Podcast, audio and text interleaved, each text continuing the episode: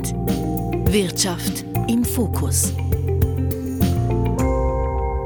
Jahrelang waren die Zinsen tief oder sogar negativ. Doch seit knapp zwei Jahren steigen sie wieder. Und das heißt, Geld ausleihen wird teurer. Nicht nur für Privatpersonen und Unternehmen, sondern auch für die Staaten.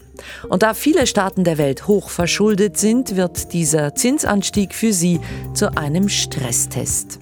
Was heißt das konkret? Weshalb sind viele Staaten hoch verschuldet?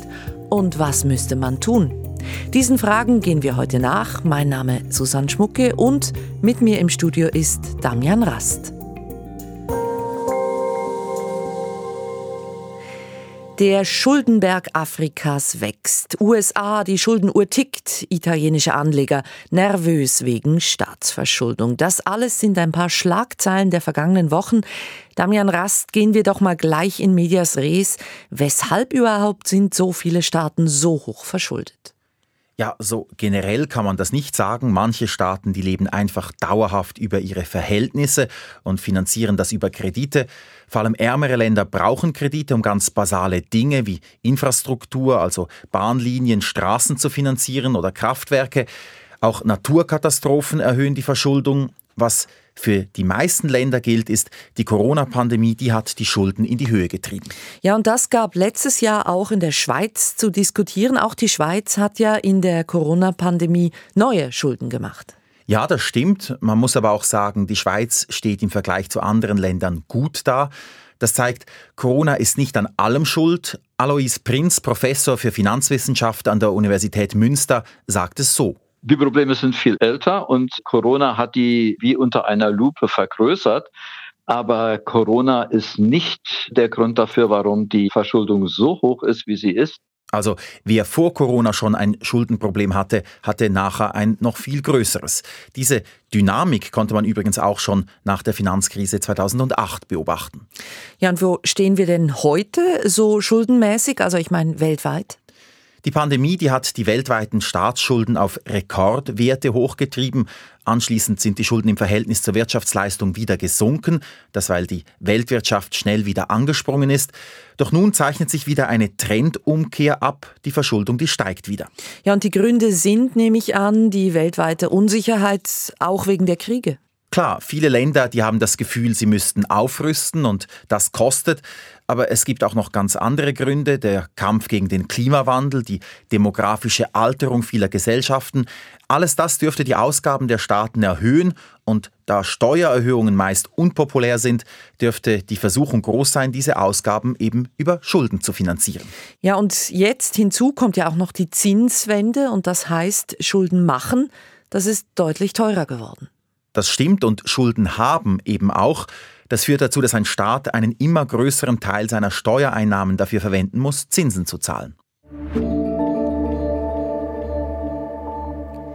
Damian, lass uns diese Zusammenhänge, die du da skizziert hast, ein bisschen konkreter machen. Am Beispiel Italien, unser Nachbarland.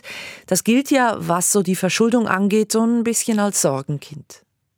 Ja, und zwar aus zwei Gründen hauptsächlich. Die Schulden Italiens sind die zweithöchsten Europas, gemessen an der Wirtschaftsleistung. Konkret liegen sie bei über 140 Prozent des BIP. Und diese Schulden, die kosten den italienischen Staat immer mehr. Stichwort Zinswende.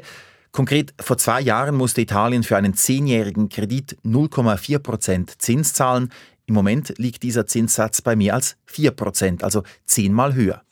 Ein anderes Land, das ja oft erwähnt wird im Zusammenhang mit Staatsschulden, sind die Vereinigten Staaten, die USA.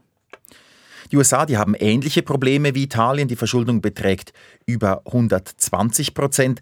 Die Zinsen sind auch gestiegen und die Ratingagentur Moody's prognostiziert, die USA werden schon bald mehr für ihre Schuldzinsen zahlen müssen, als sie das für das Militär tun.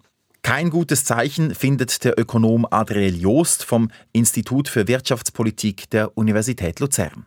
Das heißt, auch in einem sehr guten Jahr wie jetzt werden unglaublich viele Schulden gemacht. Rechnet man jetzt noch mit einer Rezession und mit höheren Ausgaben, zum Beispiel für einen geopolitischen Konflikt, dann sieht es dann sehr schnell sehr düster aus.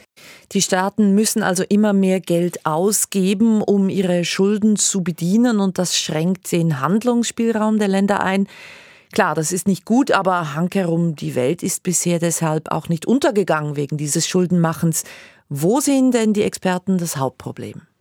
Es geht ums Vertrauen, um eine ungute Dynamik. Wenn die Schulden immer mehr zunehmen und es auch sonst wirtschaftlich in einem Land nicht besonders gut läuft, dann verlieren die Investoren das Vertrauen in den Staat. Das heißt, sie zweifeln daran, dass sie ihr investiertes Geld wieder bekommen und deshalb verlangen sie vom Staat noch höhere Zinsen. Ein Teufelskreis, der schwer zu durchbrechen ist und im schlimmsten Fall geht der Staat pleite. Und wenn wir uns erinnern, das ist ja auch etwas, was in den 2010er Jahren drohte, während der Eurokrise. Damals schossen die Zinsen, welche einige europäische Länder zahlen mussten, die schossen regelrecht in die Höhe und dann, dann kam Super Mario. Kleiner Scherz am Rand, Entschuldigung. Es kam die Europäische Zentralbank, die da interveniert. Within our mandate, the ECB is ready to do whatever it takes to preserve the euro. And believe me, it will be enough.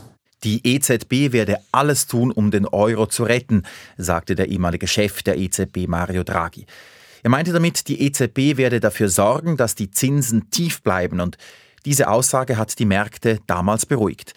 Die Experten, mit denen ich gesprochen habe, die gehen davon aus, dass die Zentralbanken heute wieder ähnlich handeln würden. Wenn es wieder zu einer solchen Krise kommen wird, ist zu vermuten, dass es wiederum die Europäische Zentralbank sein wird, die die Länder retten muss. Eine andere Möglichkeit wird es kaum geben. Sagt Alois Prinz. Auch Adrel Joost ist dieser Ansicht. Er weist darauf hin, dass die US-Notenbank, das Fed, ebenfalls schon in diesem Sinn eingegriffen hat. Im März 2020 wollte plötzlich niemand mehr US-Staatsschulden kaufen.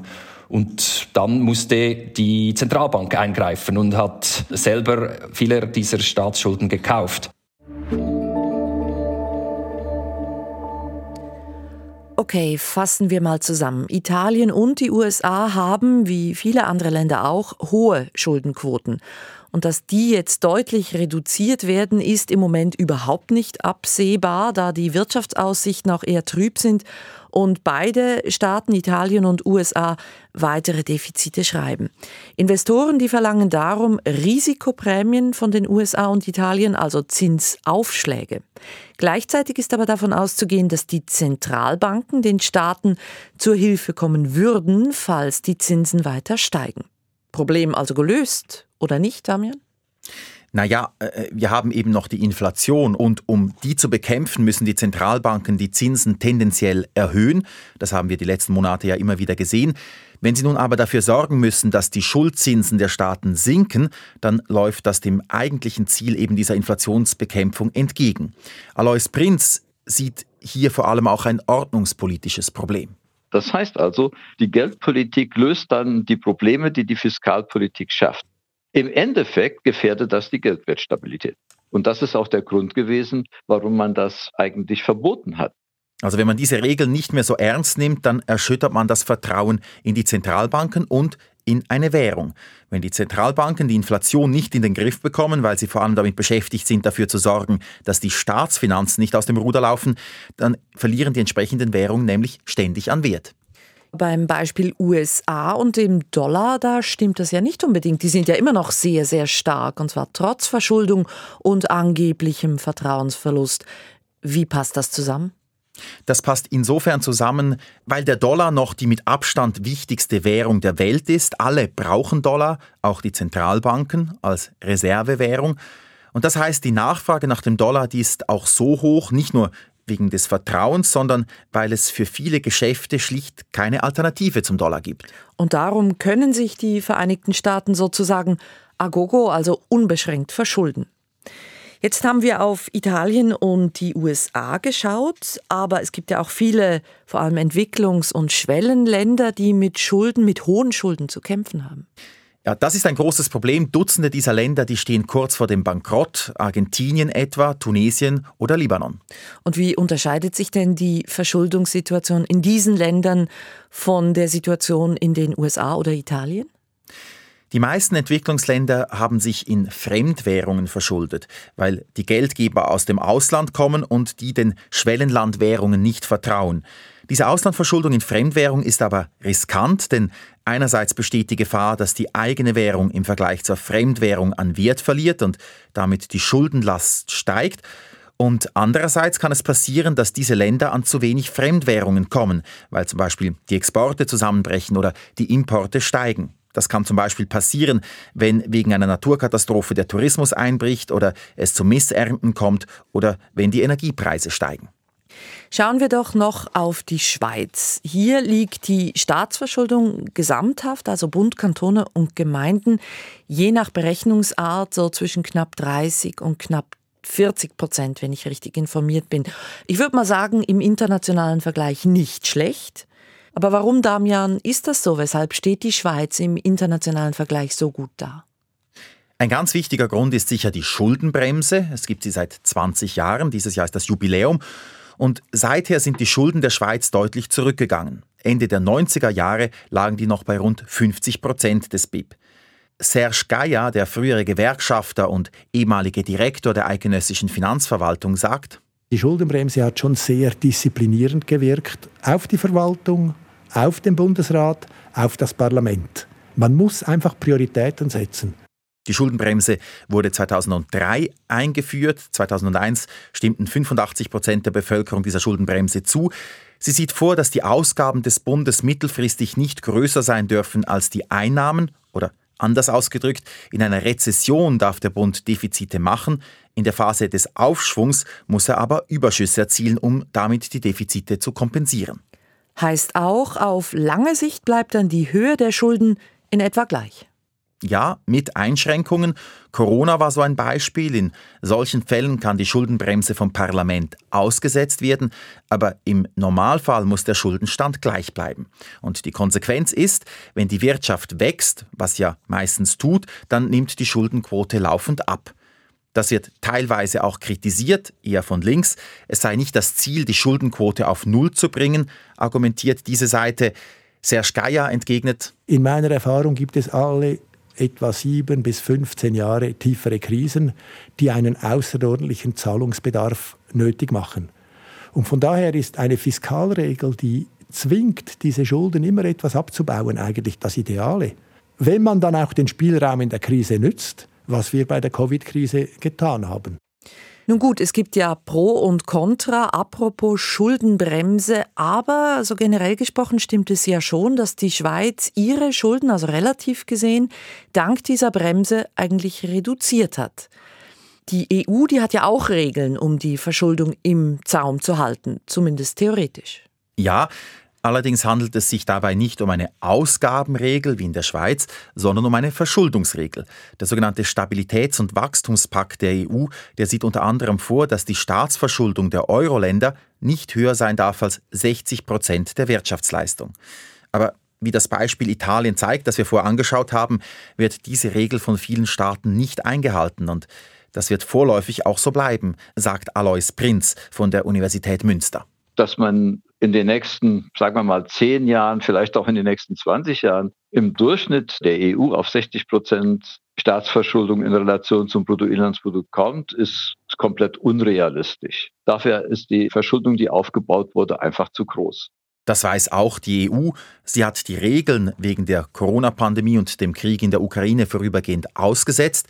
Derzeit verhandeln die EU-Finanzminister über eine Anpassung. Statt starrer Regeln schlägt die EU-Kommission vor, dass sie mit den einzelnen Ländern individuelle Wege definiert, wie die Schulden abgebaut werden sollen. Eine Einigung ist hier aber noch nicht in Sicht. Die Südeuropäer, die wollen nicht, dass ihnen Brüssel bei den Finanzen zu sehr reinredet.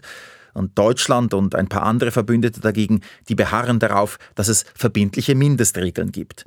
Alois Prinz ist skeptisch, ob sich diese neuen Regeln durchsetzen lassen, denn das ist ja auch bei den bisherigen nicht gelungen. Wir haben eben nicht Euroland wie die USA. Wir haben eben unterschiedlichste Fiskalpolitiken und die Länder selber sind souverän, was das angeht. Und souveräne Staaten dazu zu zwingen, sich an bestimmte Regeln diesbezüglich zu halten, ist offensichtlich äußerst schwierig, wenn nicht gar unmöglich. Kommen wir zum Schluss, Damian. Die Staatsschulden haben in vielen Ländern wirklich kritische Höhen erreicht und wegen der steigenden Zinsen, auch deswegen, drohen jetzt manche Staaten wirklich in ihrer Handlungsfähigkeit stark eingeschränkt zu werden, vielleicht sogar zahlungsunfähig zu werden. Und jetzt? Was ist zu tun? Zentral ist sicher, dass die Staaten, also vor allem natürlich die Staaten mit vielen Schulden, dass die möglichst keine neuen Schulden mehr machen und damit ihre Schuldenquoten stabilisieren. Das würde schon ungemein helfen, weil dies vertrauensfördernd wäre. Und auf lange Sicht, wenn die Wirtschaft dann wächst oder wieder wächst, dann würden die Schuldenquoten ja automatisch verkleinert. Anders ist es wohl bei Entwicklungs- und Schwellenländern. Hier braucht es vermutlich mehr, hier braucht es vermutlich Schuldenschnitte, also dass ihnen ihre enorm aufgelaufenen Schulden zumindest teilweise erlassen werden. Klingt logisch und vernünftig, aber ich denke, in der Theorie klingt es auch viel einfacher, als es dann in der Praxis tatsächlich ist. Danke jedenfalls, Damian Rast. Das war Trend zum Thema Staatsverschuldung. Diese, wie auch alle anderen Ausgaben der Sendung, gibt es auch zum Nachhören, Weiterempfehlen, Herunterladen im Internet, die Adresse srf.ch-trend. Mein Name Susanne Schmucke und ich bedanke mich fürs Interesse. Trend. Wirtschaft im Fokus.